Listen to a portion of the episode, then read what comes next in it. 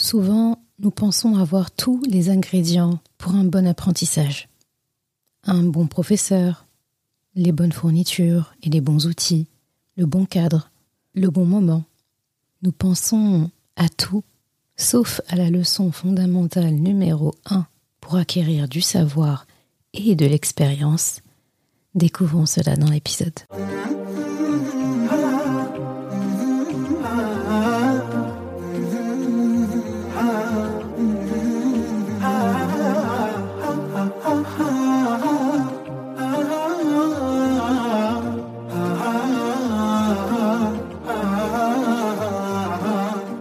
Bienvenue sur Coran de ton cœur, le podcast qui t'aide à reconnecter ton cœur à ton Coran.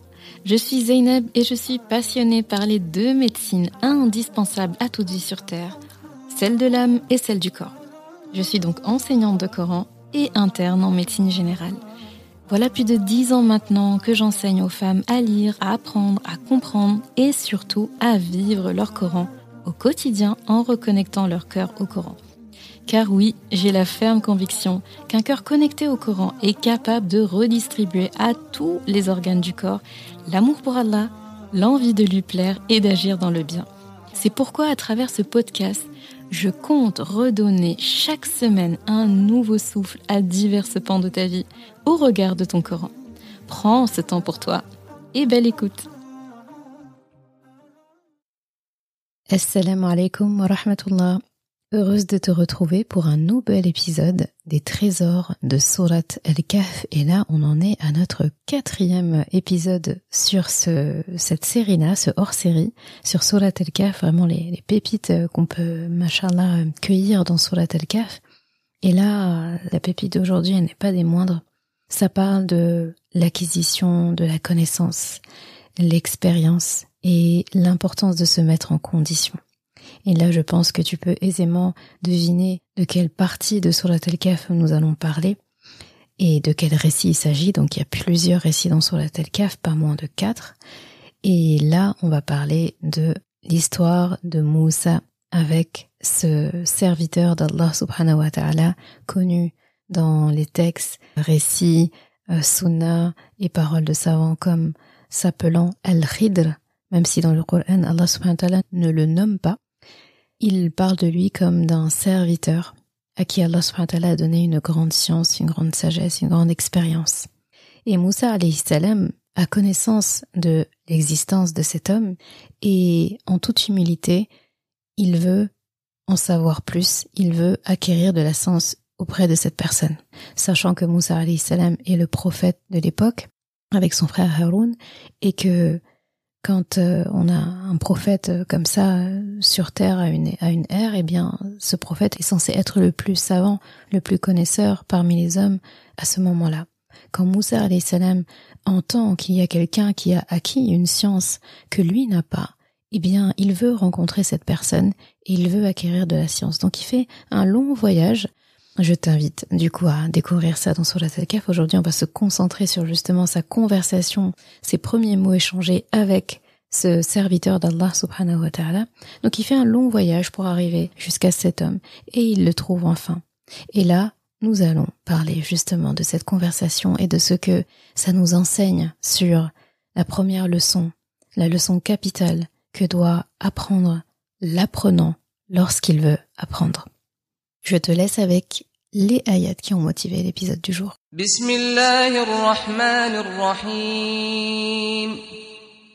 فوجدا عبدا من عبادنا آتيناه رحمة من عندنا وعلمناه من لدنا علما قال له موسى هل أتبعك على أن تعلمني مما علمت رشدا؟ قال إنك لن تستطيع معي صبرا وكيف تصبر على ما لم تحط به خبرا؟ قال ستجدني إن شاء الله صابرا ولا أعصي لك أمرا. قال فإن اتبعتني فلا تسألني عن شيء حتى أحدث لك منه ذكرا. Ils trouvèrent l'un de nos serviteurs à qui nous avions donné une rahma de notre part. Et à qui nous avions enseigné une science émanant de nous. Moussa lui dit Puis-je te suivre à la condition que tu m'apprennes de ce qu'on t'a appris comme bonne guidée? L'autre dit Vraiment, tu ne pourras pas être patient avec moi. Et comment endurerais-tu des choses que tu n'embrasses pas par ta connaissance? Moussa dit Si Allah veut, tu me trouveras patient, et je ne désobéirai à aucun de tes ordres. Si tu me suis, dit l'autre, ne m'interroge sur rien tant que je ne t'aurai pas fait naître en toi un rappel. Tiré de Surat al-Kaf, ayah 65 à 70. Donc là, on, on, est face à un magnifique passage. Il y a énormément d'enseignements ici. Et on a tendance justement à lire ce passage en allant vite et en allant rapidement dans justement le, le, le voyage que Moussa salam va faire avec cet homme, à savoir les trois petites histoires qui se nichent dans l'histoire de Moussa et cet homme. Donc euh, lorsqu'il monte dans le fameux bateau et ensuite lorsque euh, cet homme tue un enfant, bien sûr, euh, voilà, il y a, y a, des raisons. Et ensuite lorsque ils aident deux enfants donc en tout cas à réparer le mur qui appartenait à deux enfants dont le papa avait caché un trésor pour eux pour lorsqu'ils grandiront. Donc ça, c'est trois histoires qui sont dans l'histoire de Moussa salam avec cette personne. Et on a tendance, lorsqu'on étudie cette troisième histoire de Surat al-Kaf, la grande histoire de Moussa et cet homme, on a tendance à aller vite dans justement le, voyage. Mais sauf qu'avant que le voyage commence, Moussa salam, il a une conversation avec cet homme. Et ça, ça pose les bases de tout, en fait. C'est hyper important. Donc, on va essayer de, de voir, en tout cas nous, à notre échelle, qu'est-ce qu'on peut apprendre de cette conversation, qu'est-ce qu'on peut apprendre de justement cette, euh, ce début de voyage euh, de Moussa salam avec cet euh, homme savant. Ce qui doit t'interpeller tout de suite lorsque tu entends cette conversation, Moussa salam qui dit, bah, moi, je, je, est-ce que je peux te suivre, en fait? Donc déjà, Là, il y a une grande humilité de Moussa alayhi salam. C'est un prophète, hein, c'est le prophète de l'époque. On connaît son statut, on connaît sa prestance, on connaît sa carrure et sa place auprès d'Allah subhanahu wa ta'ala. Mais il a, il a l'humilité de quelqu'un qui ne connaît rien, qui veut tout simplement apprendre. Il n'est pas venu dire, moi, je suis Moussa, hein, je connais ça, ça, ça. Ouais, on m'a dit que tu connaissais des choses, alors euh, bah, je suis venu pour euh, compléter un peu ma science, en gros, ce que je connais pas, vu que je suis censé tout connaître, mais il m'en reste un petit peu que je connais pas, et toi tu sembles connaître, ajoute à ce que je connais, comme ça, j'en connaîtrai plus. Non, Moussa et Salem, il est vraiment venu disant, est-ce que je peux te suivre? Donc, euh, est-ce que tu pourras supporter ma présence, en tout cas, dans tes périples, j'aimerais bien pouvoir, euh, voilà, être ton ombre et, et, te suivre dans tes démarches et, etc. Et on entend tout de suite, donc, euh, cette personne qui répond et là, c'est assez, euh, c'est assez frappant, je trouve. La première phrase qu'il dit, c'est tu patienteras pas. C'est, tu, tu n'auras pas de patience. Et il précise, tu n'auras pas de patience avec moi. Donc, euh, il met bien en avant le fait que le manque de patience va être en grande partie dirigé vis-à-vis -vis de sa personne, son statut d'enseignant. Et avant même de parler de ça, c'est important aussi de bien avoir en tête comment Allah subhanahu décrit cette personne. Il dit que c'est un serviteur, donc abedam min ibadina, donc un serviteur parmi euh, nos serviteurs. Donc là aussi c'est encore un rappel, donc on en avait déjà parlé dans un des euh, des épisodes sur Surat al-Kaf, c'est encore un rappel qu'Allah subhanahu nous fait sur la description qu'il donne de cette personne. Il est en train de nous dire que c'est ce qu'il veut qu'on retienne de lui, c'est ce qui est important. Donc on n'a pas besoin de connaître son nom, on n'a pas besoin de connaître son âge, on n'a pas besoin de savoir euh, où est-ce qu'ils se sont rencontrés. D'accord? Aujourd'hui, je pense que si des personnes connaissaient cette localité, ça ferait, ça pourrait faire des dégâts. Des personnes vont essayer d'aller là-bas, ça va créer des pèlerinages, ça va créer un lieu saint ou je ne sais quoi, alors que Allah n'a pas voulu ça. Donc c'est très important de, de bien euh, se concentrer sur la manière dont Allah subhanahu décrit cette personne. Donc il dit que c'est un serviteur parmi nos serviteurs déjà. Donc c'est une personne. Voilà, il fait partie des créatures d'Allah subhanahu wa ta'ala. Et là, il, Allah subhanahu va beaucoup se répéter. Il dit quelqu'un à qui on a donné de la rahma. Il dit rahmatan min indina et on a défini ce que c'était que rahma. Donc rahma c'est vraiment cet amour expansif, cet amour rayonnant qui dit on lui a donné ça. Donc comme pour dire que c'est un ingrédient important aussi pour pouvoir apprendre, c'est très important en fait quand on veut apprendre d'avoir euh, cet amour de la science, cet amour de vouloir comprendre, cet amour de vouloir euh, se rapprocher d'Allah subhanahu wa ta'ala. Vraiment on ne peut pas apprendre quelque chose si on n'a pas un minimum d'intérêt, un minimum d'amour pour ce qu'on s'apprête à faire. D'accord? Sinon, on perd de la matière. Donc Allah subhanahu parle d'abord de ça, il dit. Donc là, il se répète, il dit on lui a donné de la rahma. Donc on comprend que cette rahma vient forcément d'Allah. Mais il dit on lui a donné de la rahma de notre part. Donc il se répète comme pour dire que si tu acquiers de la rahma, si tu en as, c'est parce que Allah te l'a donné. C'est pas quelque chose que tu as bâti toi-même. Et après, il dit, donc il parle de la rahma, après il parle de la science. il fait précéder rahma de science. D'accord? Donc là, ça rejoint ce que je te disais. Il y a des prérequis. Et pareil pour la science, il dit et quelqu'un à qui nous avons enseigné une science émanant de nous. Dit wa ilma. Il se répète. Déjà, on a le mot ilm qui se répète deux fois. Donc on lui a enseigné une science et on lui a appris une science qui émane de nous. Il aurait suffi de dire, en tout cas si on veut comprendre que Allah a enseigné, on aurait pu se suffire de et nous lui avons enseigné. Mais il dit et lui avons enseigné une science venant de nous. Là aussi, c'est un rappel pour nous que toute chose que tu connais, toute chose que tu apprends, toute chose qui est portée à ta connaissance, c'est parce qu'Allah te l'a appris. Ce n'est pas autrement. Au-dessus de toute personne qui connaît, il y a quelqu'un qui connaît mieux que lui, comme dans Surat Yusuf, donc ça c'est important qu'Allah le définit comme ça. Ça c'est à la fois un rappel à Moussa alayhi salam, d'accord? Si cette personne a, a cette science-là, c'est parce qu'on le lui a donné. Et c'est ça que tu es venu chercher. Et ça nous fait un rappel à nous pour tout type de science que nous voulons euh, acquérir. Donc revenons à, la réponse que donne cet homme à Moussa salam. Donc voilà, c'est Moussa salam demande la permission de l'accompagner. Et là, on a quelque chose, on s'attend pas.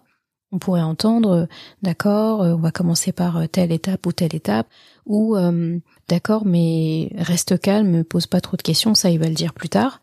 Mais là, il commence par, tu seras jamais patient avec moi. Donc là, c'est une affirmation qu'il donne, et c'est là, en fait, qu'est toute la leçon la première leçon de l'apprenant, la patience. C'est la première leçon.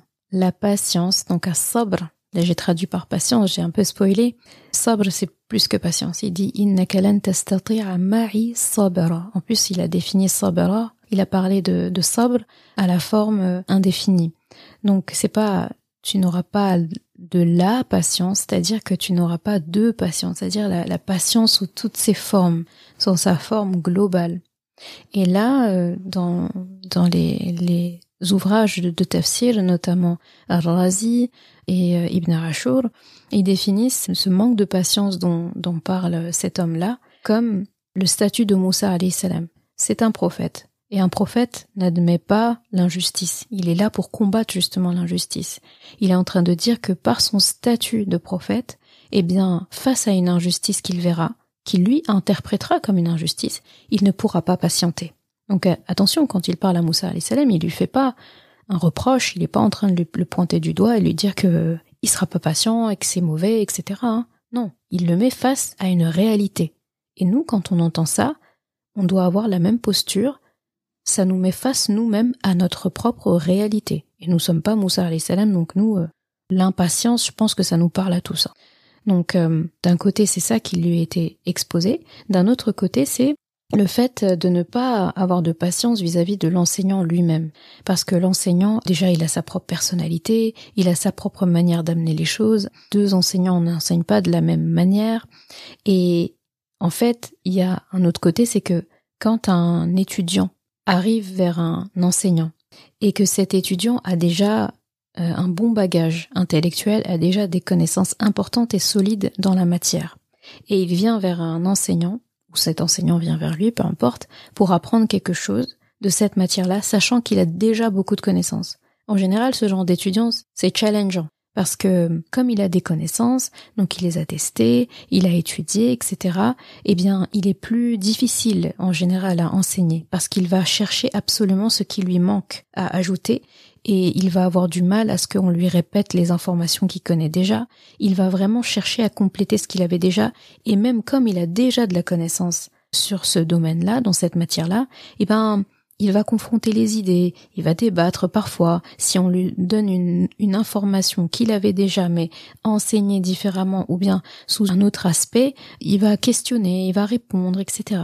Donc ce type d'étudiant-là, c'est challengeant. Et Moussa salam, si on regarde bien, bah, il est ce genre d'étudiant-là. Il est prophète. Il a appris des choses. Allah lui a appris des choses. Il a vécu. Donc, lui, quand euh, il va voir Al-Khid, c'est très important en fait de se dire qu'il ne part pas seulement avec la posture de je vais apprendre de lui juste ce que je ne sais pas et compléter par rapport à tout ce que je sais. Non, je vais aller apprendre. D'ailleurs, c'est pour ça qu'il lui dit est-ce que je peux te suivre? Donc, euh, je veux te suivre pour que tu m'enseignes de ce qu'on t'a enseigné, de la bonne direction, de la bonne guidance, de la bonne voie. Et quand il dit ça, il parle d'Allah, donc de ce qu'Allah t'a enseigné sur la bonne voie. Donc là, c'est très important pour nous aussi, qu'on soit un étudiant accompli dans la matière ou qu'on soit un débutant. En fait, finalement, on doit venir dans les deux cas de figure avec le même état d'esprit. Je viens apprendre. Je viens pas dire je sais ça et ça et ça et j'ai besoin d'apprendre ça et ça et ça. Celui qui, moi je dis souvent ça à mes élèves quand euh, je, en début d'année, par exemple, quand j'avais des classes entières comme ça, une des premières choses que je disais, c'est celui qui vient dans ma classe avec dans la tête je sais, eh bien, qu'elle s'en aille, qu'elle ne reste pas en fait. En fait, finalement, qu'elle se rende service et qu'elle me rende service. Parce que si elle sait, elle vient en disant je sais, eh bien, elle va perdre du temps et elle va me faire perdre du temps. Elle va perdre du temps parce qu'elle part du fait qu'elle sait donc elle va venir écouter des choses qu'elle sait déjà, et moi, elle me va me faire perdre du temps parce que moi, je, j'enseigne à quelqu'un qui ne sait pas. J'enseigne pas à quelqu'un qui dit je sais. Tu ne me sers à rien, je te sers à rien. Je dis ça un peu, on va dire, euh, crûment, euh, si on peut dire ça ainsi, mais c'est pour imager, c'est pour dire qu'en fait, euh, celui qui rentre dans une classe avec la phrase dans sa tête, je sais, mais pourquoi t'es là en fait? Et Moussa salam nous enseigne parfaitement ça. Il n'est pas venu dire, il, il s'est pas présenté en fait. Si on regarde bien, il n'a pas dit je suis Moussa, hein. je suis Moussa salam, mon frère Haroun, j'ai traversé ça, ça, ça, moi j'ai ça, je connais ça. Non, non, non, non. Il parlait que de l'enseignant finalement. Est-ce que je peux te suivre? Tu me trouveras parmi les patients. Il n'a pas dit je vais être patient. Il a dit tu me trouveras, Inch'Allah, parmi les patients. Donc, il met le professeur en avant. Tu vas me trouver patient. Genre, j'admets que c'est toi qui vas m'évaluer. C'est pas moi qui vais m'auto-déclarer patient. Donc toutes les tournures sont importantes. Il dit pas, mais je serai patient. Tu vas voir, je vais être patient. Non, tu me trouveras. Donc là, il met le professeur en avant. Je te laisse juger.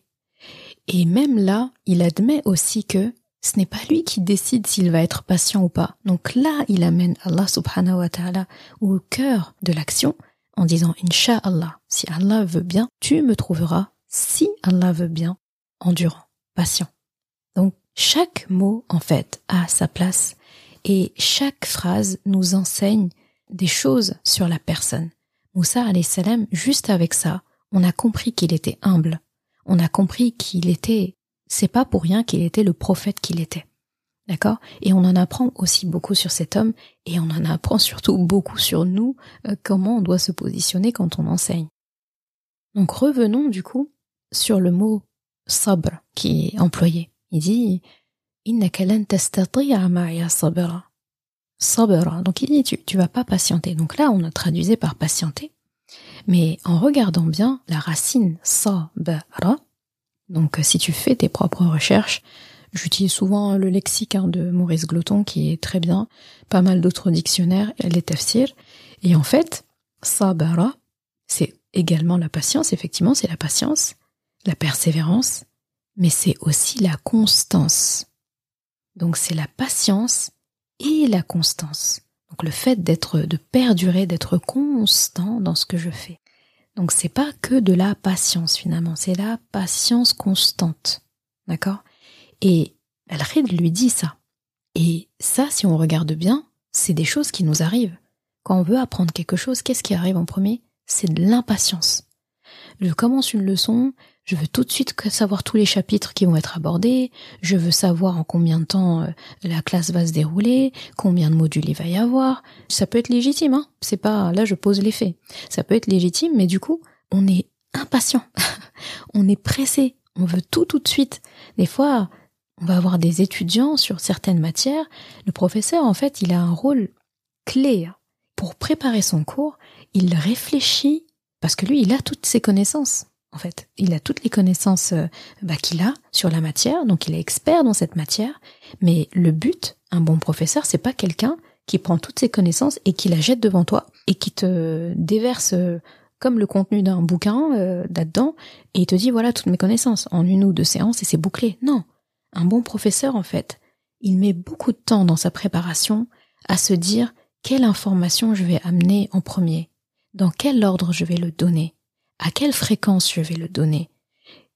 Le cours numéro 1, le cours numéro 2, le cours numéro 3, quelle est la pertinence en fait de l'ordre des cours? Et surtout, où est-ce que je veux amener l'étudiant? Qu'est-ce que je veux qu'il comprenne à la fin? Un bon professeur, il fonctionne comme ça. Et ça, ça demande beaucoup de travail. C'est pour ça qu'en fait, on peut pas être autodidacte dans tout dans la vie. On peut quelque part dire voilà, je suis autodidacte, j'ai pas besoin de professeur. Mais là où tu vas chercher l'information, c'est quelqu'un qui l'a positionné là-bas. Je l'avais déjà dit dans un podcast aussi. Des personnes qui se, qui se disent, bah moi j'ai pas besoin d'un prof de Coran, je peux prendre mon Coran, regarder des vidéos YouTube, faire ça, apprendre un livre, apprendre le tajwid, répéter derrière le cher à travers la vidéo. Mais t'as pas vraiment été autodidacte, parce que tu as répété derrière un cher. Et lui c'est un enseignant. Tu n'as pas été autodidacte parce que tu, tu allé sur Google pour chercher des ressources. Donc Google t'a transmis une information. Donc en fait, à aucun moment on est autodidacte à 100%. Parce qu'avant tout, c'est Allah qui est notre enseignant. Donc un bon élève, c'est celui qui suit l'itinéraire tracé par un bon enseignant. C'est un élève qui va au rythme que lui a donné le bon enseignant. Parce que comme je, le disais tout à l'heure, un bon enseignant, il a correctement amené l'information. C'est pour ça que des fois, il y a des enseignants qui vont parler, c'est indigeste. On a l'impression juste qu'ils nous ont débiter euh, toutes les informations qu'ils avaient, c'est pas forcément ordonné, il y a trop d'informations d'un coup, euh, ou bien des fois ça commence par la fin plutôt que le début, ou bien c'est l'ordre des choses, c'est compliqué.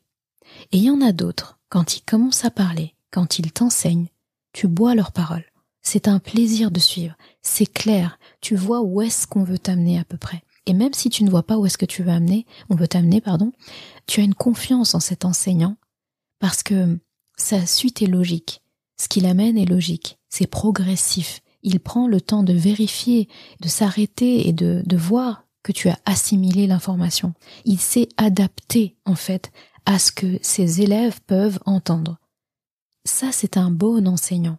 Et cet enseignant-là, même si tu ne sais pas finalement où est-ce qu'il veut t'amener, tu lui fais confiance. C'est comme cet homme-là, cet homme pieux-là, Moussa salam ne sait pas où est-ce qu'il va l'amener. Et lui, il ne dit pas à Moussa salam, on va faire ça. Ensuite, on va s'arrêter là. Il lui donne pas de programme. Vraiment, il éprouve bien Moussa par rapport à ça. Il lui dit déjà, tu seras pas patient. D'accord? Donc, en gros, il veut lui dire, première leçon déjà, c'est patience. Est-ce que tu l'as?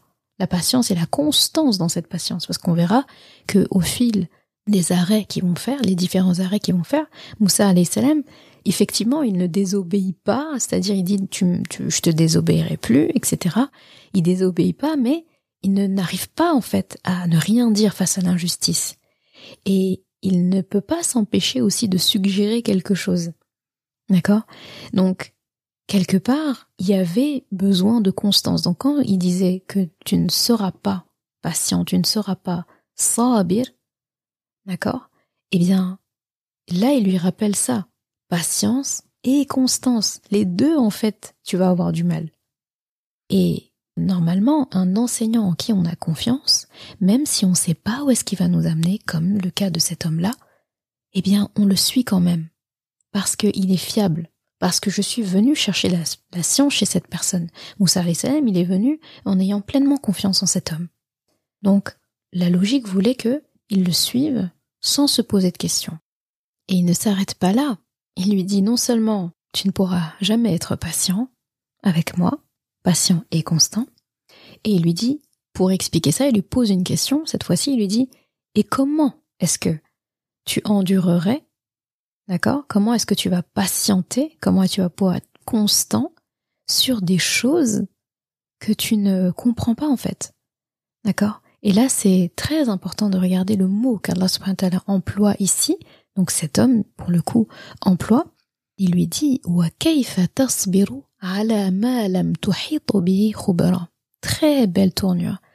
Donc, Là encore le mot sabre qui revient, donc, et comment tu vas pouvoir patienter avec constance, donc pas seulement patienter, c'est, la constance, à propos de choses, finalement, où tu n'as pas de connaissance. Donc là, c'est important de reprendre les mots. Donc le mot qu'il emploie pour parler justement du fait de ne pas avoir connaissance, c'est khubra. Khubra, donc khubr, c'est la racine khabara. Ça nous rappelle aussi un des 99 noms d'Allah qui s'appelle Khabir. On entend souvent Wallahu alimun khabir. Inna Allah kana aliman khabira. Donc alim, khabir sont souvent côte à côte lorsque Allah subhanahu wa ta'ala est mentionné. Et ilm, on va partir de ilm parce que il y a, y ilm et il y a euh, khabara. Et en fait, quand on parle de alama, donc le fait de savoir, donc c'est la science, le fait d'être savant. Quand on dit khabir, donc khabara, c'est la connaissance aussi, mais c'est la connaissance qui est obtenue par l'expérience. C'est-à-dire c'est un cran de plus. C'est-à-dire c'est quelqu'un qui est savant et qui a l'expérience de sa science. Donc là, pour le coup, tu peux comprendre. Tu peux avoir des diplômes, tu peux avoir plein de connaissances, mais pas d'expérience. Et on peut aussi avoir de l'expérience sans forcément avoir beaucoup appris euh, la théorie. Et là, il faut les deux. C'est pour ça que ce qui est employé ici, c'est khabara. Donc là, il lui dit, comment est-ce que tu vas pouvoir patienter sur des choses pour lesquelles tu n'as aucune expérience? Parce que pour pas mal de choses, Moussa salam a de la connaissance, a de la science. Mais là, ce que El-Khidr est en train de lui expliquer, cet homme est en train de lui expliquer et finalement dans quoi Allah subhanahu wa met Moussa alayhi salam comme, euh, comme apprentissage, c'est là on va être sur le terrain. Là, c'est l'expérience là. On est en entreprise. C'est plus l'école. Là, on va pas être là, cahier, stylo, écrit, deux points à la ligne. C'est ce que cet homme est en train de dire à Moussa salam, c'est que là, on va être sur le terrain, ça va être du concret, ça va être de l'expérience. Et quand on est sur le terrain du concret de l'expérience, c'est pas le moment de poser trop de questions, c'est pas le moment de dire mais pourquoi on fait comme ça, mais non, pas comme ça, etc. D'accord? C'est comme si t'es à l'armée et que ton chef te dit euh, euh, fais des pompes euh, à côté de, enfin je sais pas, fais des pompes ici, bah c'est pas le moment de dire bah, pourquoi je fais des pompes là et pas là? Pourquoi je le ferais pas plutôt sous l'ombre de l'arbre là? Pourquoi je dois en faire 100 Je pourrais en faire 50, ça suffirait. C'est pas le moment en fait. Tu fais, c'est tout. C'est pareil. bah attends, c'est mon domaine du coup la médecine. si on est en train de faire une suture à un patient allez, on est dans une opération importante, et ben pendant cette opération, euh, si le chef il te dit, euh, il te dit sectionne ici, ou il te dit tiens le donne-moi le scalpel, un truc comme ça, mais c'est absolument pas le moment de demander mais c'est quoi l'objectif de faire ça?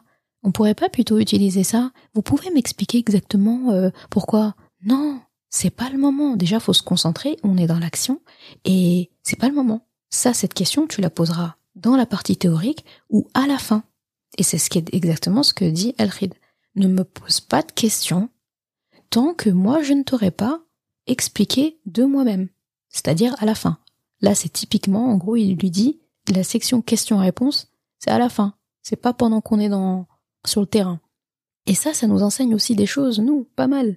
Aujourd'hui, les gens sont tellement impatients.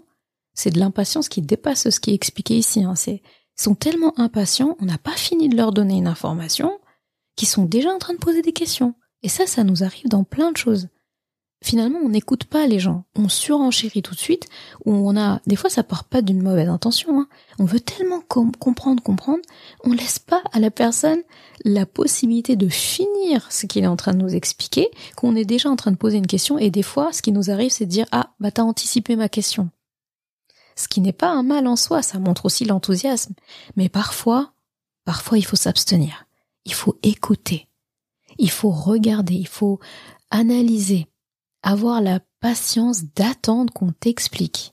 Et même quand tu poses des questions, faut que ce soit des questions qui te servent et qui sont utiles. Pas les questions inutiles, comme là dans Surat al-Kaf, Allah le dit lui-même, il dit, mais avec tout ce que j'explique sur euh, Ashab al-Kaf, ces jeunes de la caverne, ils ont fait ça, ils ont fait ça, ils ont fait ça, eh bien il dit à Rasulullah dans la Sourate, eh ben, bah tu vois, avec tout ça, il y en a qui vont dire, ils étaient trois, ils étaient quatre, ils étaient sept, ils étaient six, et le septième c'était leur chien, etc. Et Allah va dire lui-même, mais dis-leur, Allah sait mieux le nombre, c'est pas important.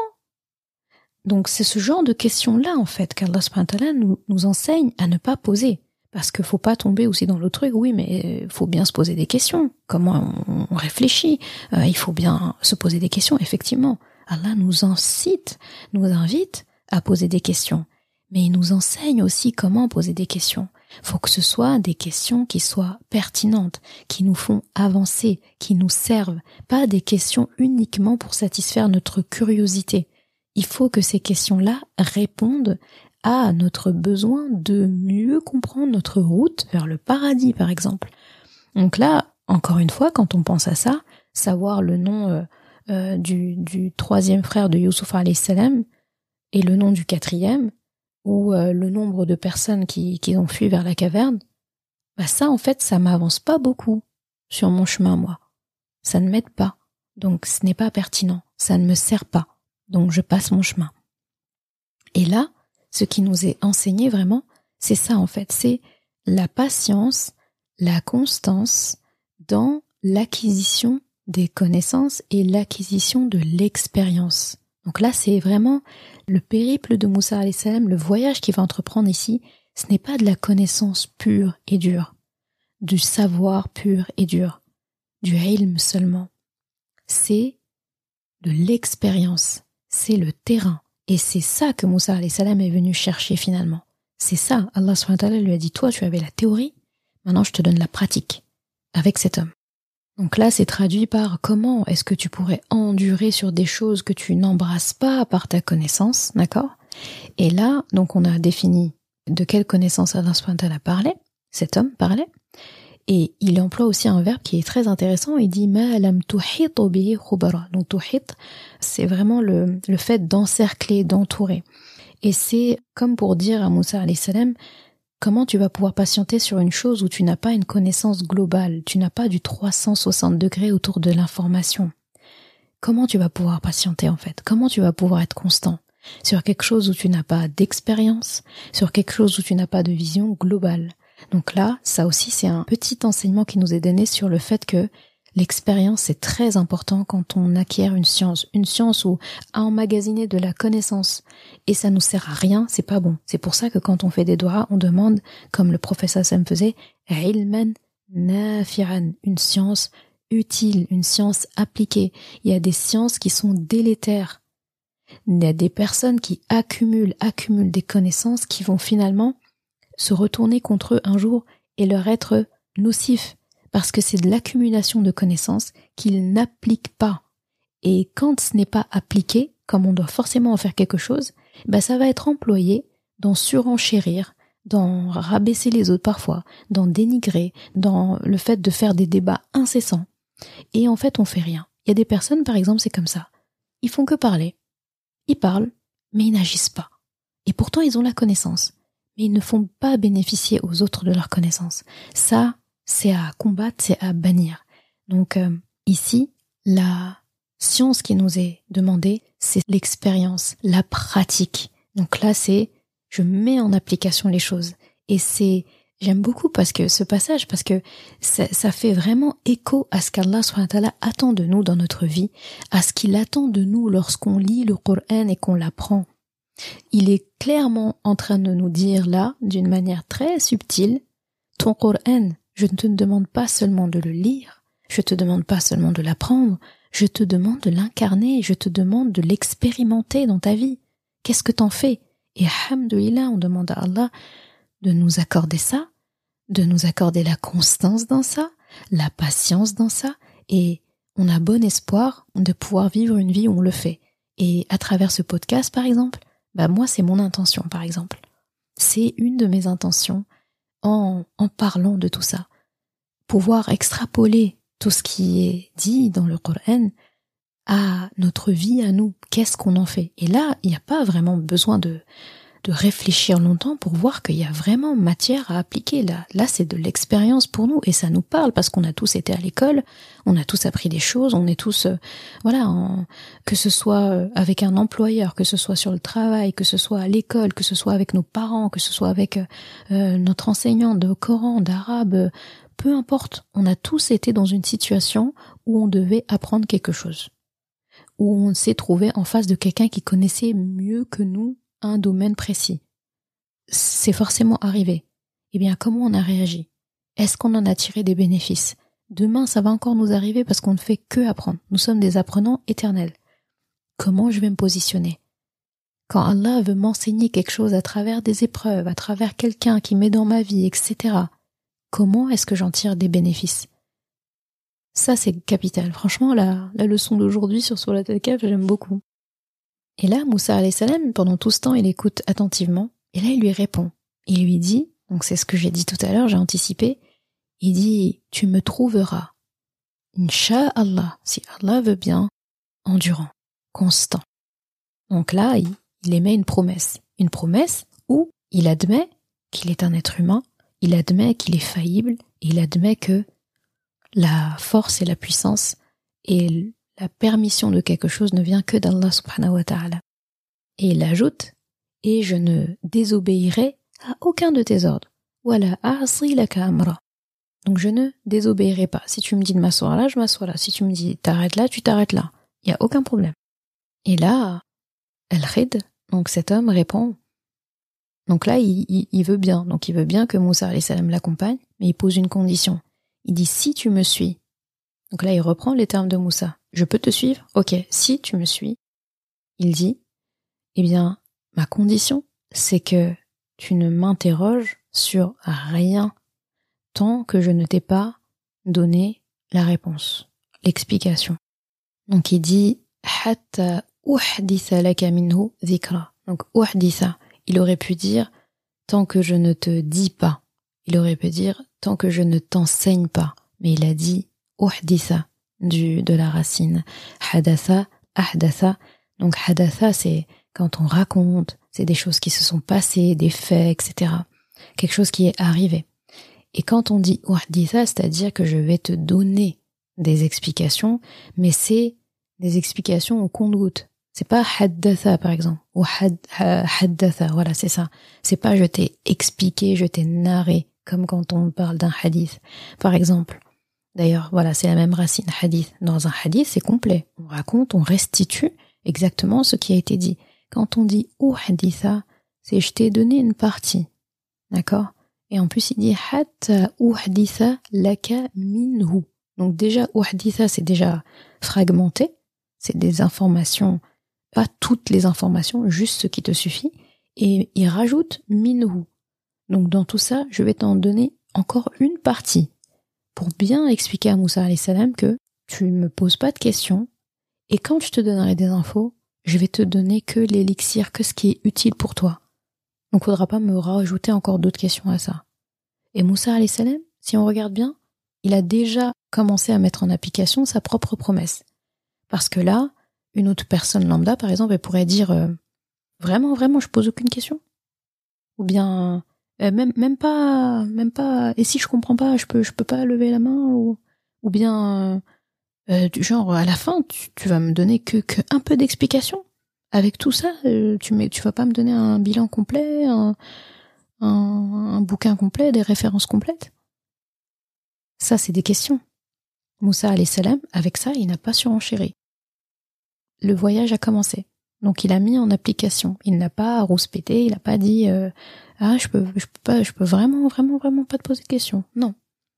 Effectivement, à la fin, il va poser quand même des questions parce que ça rejoint ce que cet homme lui disait. Face à l'injustice, tu vas avoir du mal à, patienter. C'est compliqué. Quand on pense à ça, quand euh, ils voyagent et là, ils arrivent devant un enfant, euh, cet homme tue l'enfant. Moussa salam, tout de suite il lui dit, il dit mais comment tu tues un, être innocent comme ça C'est horrible ce que tu as fait. Oui, dans la vision commune, oui, c'est ça peut être horrible. Sauf que il fait les choses sous le commandement d'Allah avec la science qu'Allah lui a donnée, l'expérience qu'Allah lui a donnée, la patience et la constance qu'Allah lui a donnée. Et ça, ça nous enseigne que il ne faut pas interpréter les choses de prime abord. Il faut prendre les choses dans leur globalité. C'est pour ça que tous les mots comptent ici. Il parle de connaissance, d'expérience, de connaissance, d'accord, qui est expérimentée, il parle de constance, il parle de patience et il parle du fait de voir les choses à 360 degrés, de voir les choses dans leur globalité. Et ça, quand on est pressé et qu'on interprète la chose directe, donc un, livre à sa couverture par exemple, comme l'expression le dit, eh bien on peut pas faire tout ça. Parce que si on est tout de suite impulsif, déjà on n'a pas fait preuve de patience, on n'a pas pu expérimenter la chose, on n'a pas pu le regarder sous toutes ses coutures, et on n'a clairement pas été patient. Et la science, elle ne rentre pas dans ces conditions-là. Ça, ça survole, donc on pense avoir appris quelque chose alors que non. On perd les chances d'avoir compris en fait. Donc cet homme lui dit ça et lui dit d'accord, si tu me suis, si toutefois tu décides de me suivre, tu ne me poses pas de questions tant que je ne te donnerai pas des petites bribes à la fin quand je t'aurai décidé. Donc t'attends la session questions-réponses. À la fin, c'est moi qui décide. Donc là, on a quelqu'un qui connaît parfaitement sa science, qui a de l'expérience, et ça se voit qu'il a de l'expérience, on n'a même pas encore commencé le voyage avec lui. Il montre qu'il a de l'expérience parce qu'il est capable d'anticiper le comportement que Moussa salam va avoir. Alors qu'il sait hein, que Moussa est un prophète? Il sait que c'est un élu d'Allah. Il connaît la personnalité de Moussa salam. Et il lui dit, il lui dit, tu pourras pas patienter. Et même là, quelque part, ça j'avais oublié de le dire, il a une telle connaissance et une telle expérience que juste en regardant Moussa salam et en sachant aussi qui il est, il comprend que en plus Moussa salam est quelqu'un qui face à l'injustice, il patiente pas. Il y a qu'à voir. Qu'est-ce qui lui a coûté justement de devoir s'enfuir dans le désert, de fuir l'Égypte Il a tué un homme en voulant défendre un autre homme. Il a vu une injustice euh, il a été directement, j'ose pas dire impulsif, sallam, il a été directement vers cet homme en voulant l'écarter, il l'a frappé et ça a été un coup mortel. Il n'avait pas l'intention de le tuer, mais il a agi vite.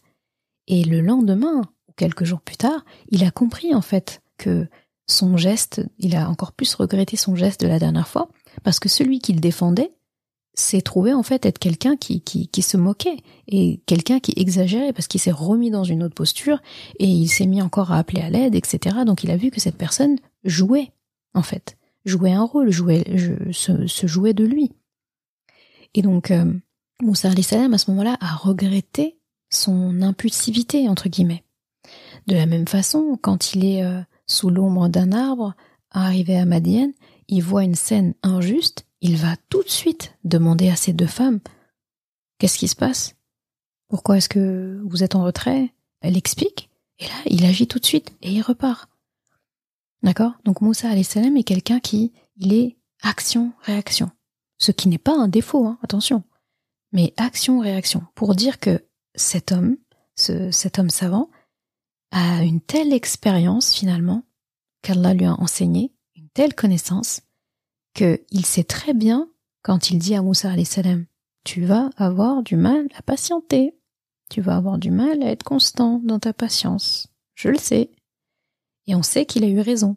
Parce que non seulement il parle de manière générale à l'être humain, mais il est en train de dire à Moussa salam, je sais que face à l'injustice, ce qui est une qualité, hein, que face à l'injustice, tu laisses pas passer toi. Et on est beaucoup à être comme ça. on voit quelque chose d'injuste, une scène dehors, on réagit. Bon, aujourd'hui, j'avoue qu'on est à une ère aussi où il y a tellement d'indifférence. Les gens, avant de réagir, ils sortent leur smartphone et ils vérifient bien qu'ils vont pouvoir euh, poster ça sur les réseaux sociaux, malheureusement, avant d'agir. Donc, euh, il n'y en a plus beaucoup des personnes qui se lancent et qui réparent euh, une injustice avant de, sortir leur téléphone ou bien de parler ou, ou tout simplement des fois il y a des personnes qui vont enjamber l'injustice et ne pas ne pas s'arrêter.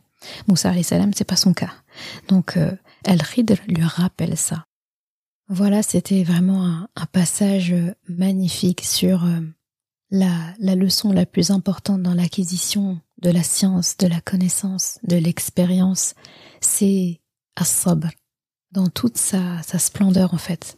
As-sabr, la patience et la constance. Quand j'apprends quelque chose, je dois patienter. Je vais échouer, je patiente. Je veux apprendre quelque chose, je suis constant. Je suis régulier, je persévère. D'accord? Et je, patiente dans la manière dont l'information m'est amenée.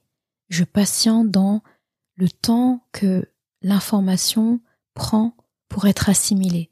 Je patiente vis-à-vis -vis de moi-même. Peut-être que je suis quelqu'un qui apprend plus lentement que les autres, ou bien je suis quelqu'un qui a une mémoire plutôt visuelle, plutôt auditive. J'ai besoin de répéter l'information, j'ai besoin de faire des exercices, j'ai besoin d'appliquer ça sur le terrain, j'ai besoin de faire comme ci ou comme ça. Je dois accepter le processus et patienter vis-à-vis de ma constitution, de comment Allah a décidé que je fonctionnerais pour que cette connaissance s'installe en moi. Je suis patient aussi dans l'application que je dois en faire, et ça c'est la constance qui va m'aider, parce que vouloir avoir tout tout de suite, ça ne marche pas. D'ailleurs, tu le, tu le sauras avec les études, avec euh, la, voilà, dès que tu as été euh, apprenant, étudiant, euh, c'est la régularité et la répétition de l'information dans le temps qui a ancré les infos. La preuve, ça ne marche pas souvent le fait de de, délaisser, délaisser, délaisser les choses et à la dernière minute, on va emmagasiner un maximum d'informations pour un examen. C'est pas un bon plan. Ça peut se faire en cas d'urgence sur une matière, sur une leçon qu'on n'a pas pu faire, etc. Ça peut aider parce qu'il y a la mémoire immédiate. Mais je peux pas faire ça avec des matières entières, avec euh, des leçons entières et entières et espérer pouvoir restituer l'information correctement le jour de l'examen. C'est la constance qui paye pour un examen. C'est pareil avec Allah subhanahu Notre examen final, on le connaît. Yom al-Qiyamah, c'est à ce moment-là, en fait, qu'on aura les résultats. Et ce qui nous est demandé, c'est la constance dans notre vie, petit à petit, acquérir un maximum d'équilibre, être constant dans le bien que je fais, rechercher la science auprès de personnes fiables, et surtout mettre en application expérience de tout ça, sinon ça me sert à rien.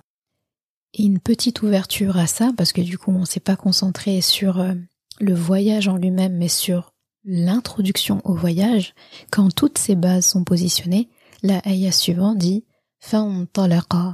hatta. Donc c'est traduit par alors les deux partirent. D'accord, Donc les deux partirent. Après qu'il fut monté dans un bateau, les deux partirent jusqu'à se trouver face à un garçon, les deux partir, donc etc. Donc à chaque fois, Allah va répéter. Et de la racine intalaqa, c'est le fait de, de se mettre en route, donc comme c'est le cas. C'est aussi le fait d'être libéré.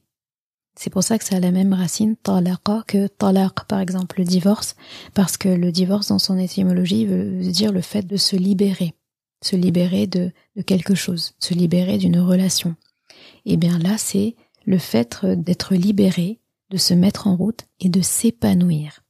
Comme pour dire, maintenant que, en parlant à Moussa salam, que tu t'es libéré de tes chaînes, d'accord Des chaînes de l'impatience, les chaînes de l'impulsivité, les chaînes du manque de constance, etc. Maintenant que tu as compris ce que voulait dire la patience, l'obéissance, eh bien là, tu vas pouvoir t'épanouir dans ton voyage, ton chemin. Et ça, ça nous parle aussi beaucoup à nous. Une fois qu'on se sera défait de toutes ces chaînes-là qu'on a et qu'on s'impose, eh bien là, on va pouvoir s'épanouir sur notre route, sur notre chemin de retour vers Allah et vers notre maison, notre paradis, dans la patience, dans la constance et dans l'obéissance.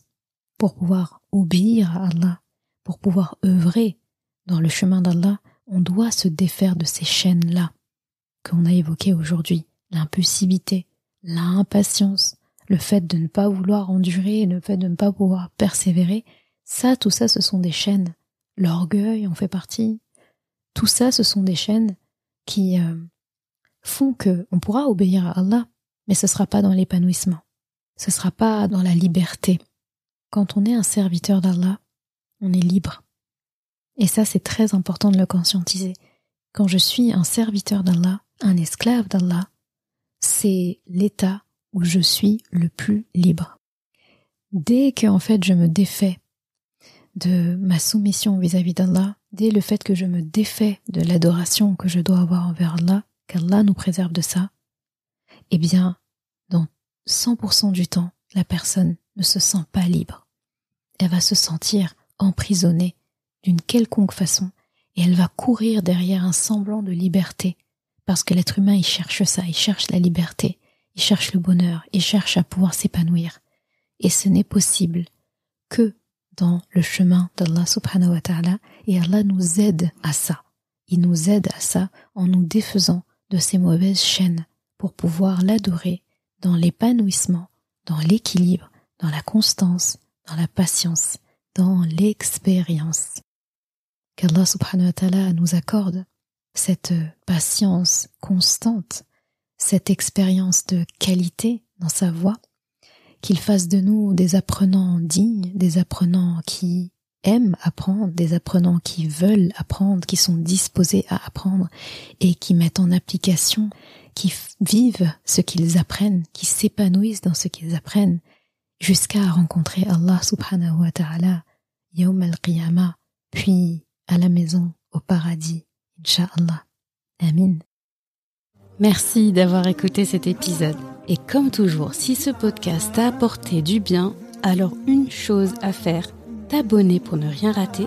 Et si il te semble pouvoir être utile à d'autres personnes, sens-toi libre de le partager et même de laisser un commentaire et la note de ton choix sur ta plateforme d'écoute préférée. Ce sera une belle manière de me faire savoir que ce podcast doit continuer et être écouté par le plus grand nombre. Je confie à Allah subhanahu wa ta'ala le soin de préserver ta foi, ton honneur et ton cœur. Je te laisse à présent passer un bon moment avec ton Coran et je te dis à vendredi prochain pour un nouvel épisode. Assalamu alaikum wa rahmatullah.